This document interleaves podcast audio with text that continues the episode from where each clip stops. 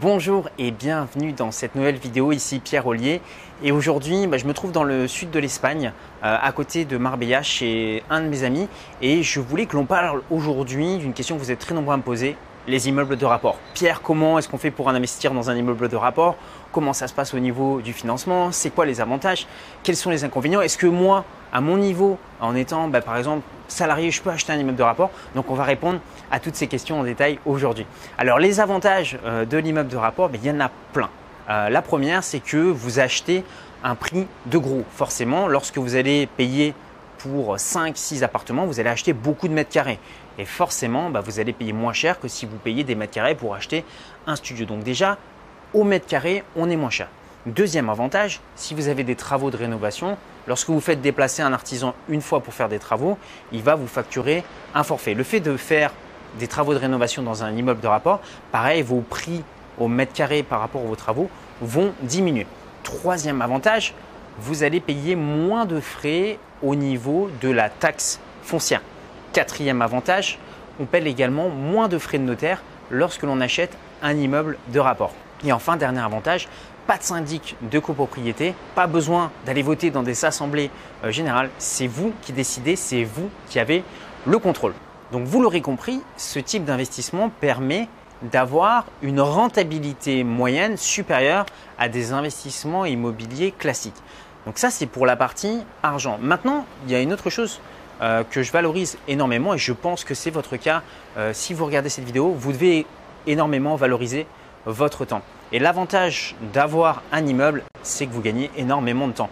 Imaginez si vous devez acheter 5, 6 appartements individuellement, ça veut dire 6 passages chez le notaire, 6 demandes de crédit euh, immobilier, 6 entreprises de rénovation à faire venir pour rénover les, biens immobiliers, etc., etc. Lorsque vous achetez un immeuble, vous faites un passage chez le notaire, un passage chez le banquier et un passage les artisans. Donc déjà énormément de gains de temps lors de votre achat. Mais ce n'est pas tout.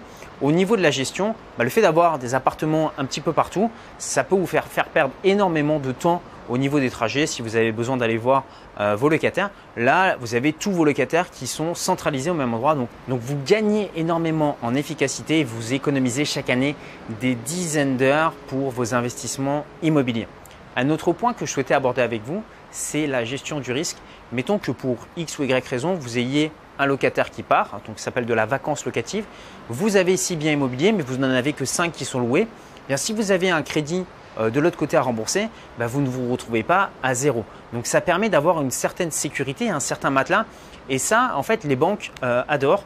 C'est-à-dire que bien souvent, les banques vont préférer prêter pour acheter un immeuble de rapport que prêter pour acheter un appartement parce qu'au niveau de la gestion du risque, surtout si vous achetez des immeubles qui sont déjà loués, bah, pour une banque c'est beaucoup plus safe parce qu'elle va être sûre de pouvoir être remboursée tous les mois. Alors maintenant j'aimerais que l'on parle aussi des inconvénients de ce type euh, d'investissement. Donc le premier inconvénient que je vois qui est majeur, c'est lors de la revente.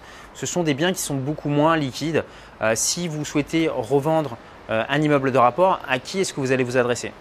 Probablement pas au marché des particuliers. Vous allez vous adresser à des investisseurs, ce qui restreint énormément le marché. Et ça, il faut bien l'avoir en tête parce que si aujourd'hui vous avez déjà fait un investissement immobilier et que vous vendez un appartement, L'appartement, vous pouvez le revendre à un investisseur, mais vous pouvez aussi le revendre à des personnes qui ont besoin de se loger, donc au marché des particuliers. Un immeuble, ça va s'adresser à un marché d'investisseurs, mais en plus dans ce marché d'investisseurs, une niche qui est extrêmement restreinte, les gens qui souhaitent acheter des immeubles de rapport. Donc il va falloir prévoir des délais plus longs par rapport à la revente et ce n'est pas également des investissements sur lesquels vous allez pouvoir générer de très très très grosses plus-values par rapport à un investissement immobilier classique là où vous pouvez provoquer le coup de cœur.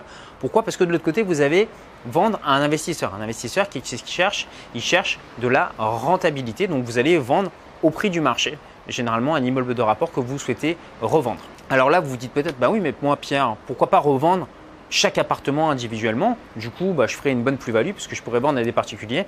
Excellente question. Le risque en faisant ce type d'opération, c'est que vous risquez d'être requalifié marchand de biens et du coup de perdre tous les bénéfices que vous avez fait sur cette opération. Alors à qui s'adresse euh, ce type d'investissement? Eh bien, je dirais à deux grandes catégories d'investisseurs. Les premiers, ce sont les personnes qui se sont formées pour faire l'acquisition de ces types de biens immobiliers parce que c'est quand même un marché qui est assez spécifique sur lequel vous allez avoir beaucoup plus de responsabilités que si vous achetez un appartement classique. je vous donner un exemple très simple. Vous devez vous occuper euh, des parties communes. S'il y a un problème au niveau de l'ascenseur, c'est vous qui devez vous en occuper. Un problème au niveau de la toiture, bah, vous devez avancer les fonds pour réparer tout ça.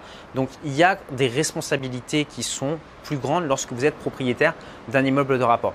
Deuxième catégorie euh, d'investisseurs, bah, les investisseurs aguerris qui ont l'habitude de faire de la location.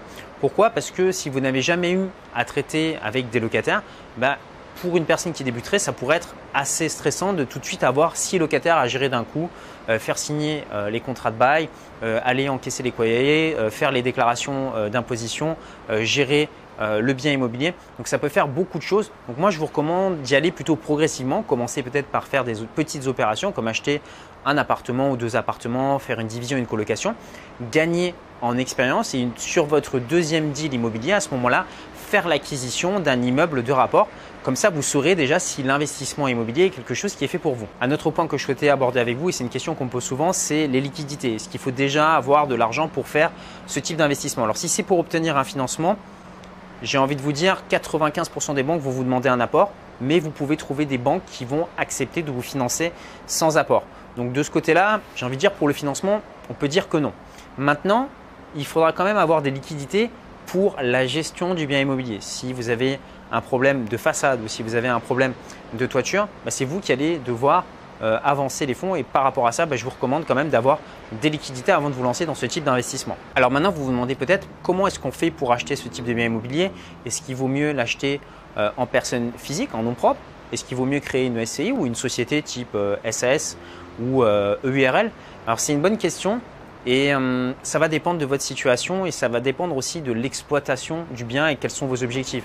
Si par exemple ce bien vous l'achetez parce que c'est quelque chose que vous souhaitez euh, retransmettre à vos enfants et que vous le louez en location nue, à ce moment-là, la SCI peut être euh, adaptée à votre situation. Si maintenant c'est un bien immobilier que vous souhaitez exploiter en location courte durée, bah, peut-être que le fait de le faire en URL ou en SASU, ça sera plus intéressant pour vous. Donc pour ça, je vous recommande toujours de consulter un professionnel parce que la fiscalité qui va s'adapter à une personne ne sera pas forcément la fiscalité qui s'adaptera à votre situation. Une autre question qu'on me pose également assez souvent à propos des immeubles de rapport, c'est comment augmenter euh, sa rentabilité par rapport à ça. Vous avez la possibilité euh, dans l'immeuble de louer par exemple les caves séparément, des places de parking, des espaces de jardin. Et ces choses-là, en fait, ce sont des choses que vous pouvez louer séparément des appartements et des locaux commerciaux qui peuvent vous permettre d'augmenter la rentabilité de votre bien immobilier.